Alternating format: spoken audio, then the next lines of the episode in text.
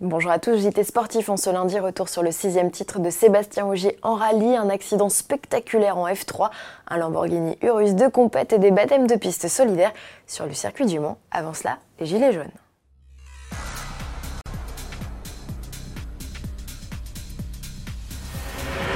La mobilisation se poursuit après les blocages du week-end qui ont rassemblé près de 300 000 personnes.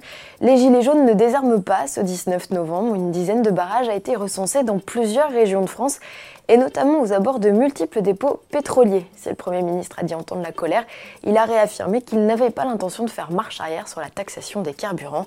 Dans la foulée de ces annonces, un nouvel appel à manifester a été lancé sur les réseaux sociaux. Objectif bloquer Paris le 24 novembre. Pendant ce temps-là, en Australie, Sébastien Ogier et Julien Ingracia ont accroché un nouveau titre à leur palmarès, le sixième de leur carrière en championnat du monde des rallyes.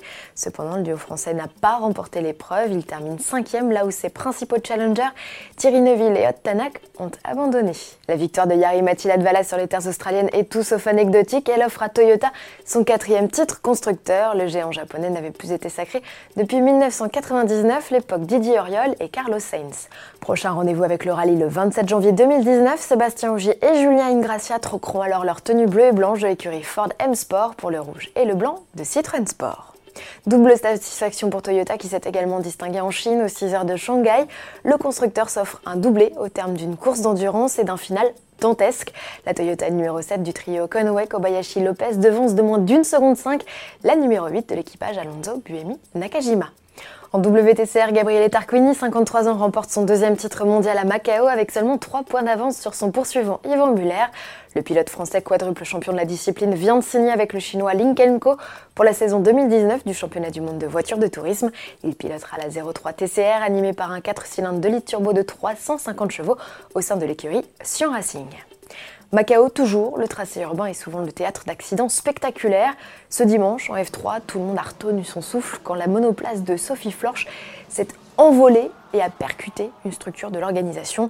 Un commissaire, deux photographes et le pilote japonais Shuo Tutsoi ont seulement été blessés. La pilote allemande qui a donné des nouvelles rassurantes de son état de santé a visiblement perdu le contrôle de sa voiture après un accrochage avec un autre concurrent.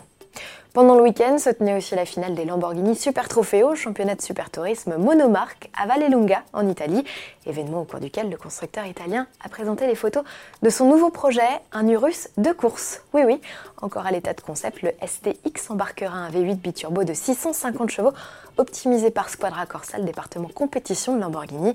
25% plus léger qu'un modèle de production, le SUV fera ses premiers tours de roue fin 2019 avant de faire partie intégrante d'un championnat spécifique lancé en Europe et au Moyen-Orient en 2020. Une compète de SUV, on aura tout vu. Pour finir, clin d'œil à une belle initiative lancée par Frédéric Saucé, premier pilote quadri-amputé à avoir bouclé les 24 heures du Mans via sa filière qui propose des stages de conduite aux personnes handicapées. Il a organisé une session de baptême pour des jeunes hospitalisés au centre de l'Arche, au Mans. Les pilotes Tanen et Christophe Tinceau, ainsi que le perchiste Rodno Lavilleni, qui espère un jour prendre le départ de la classique Mancel, étaient au volant de GT et de Proto dans un seul but, redonner le sourire aux enfants. À demain.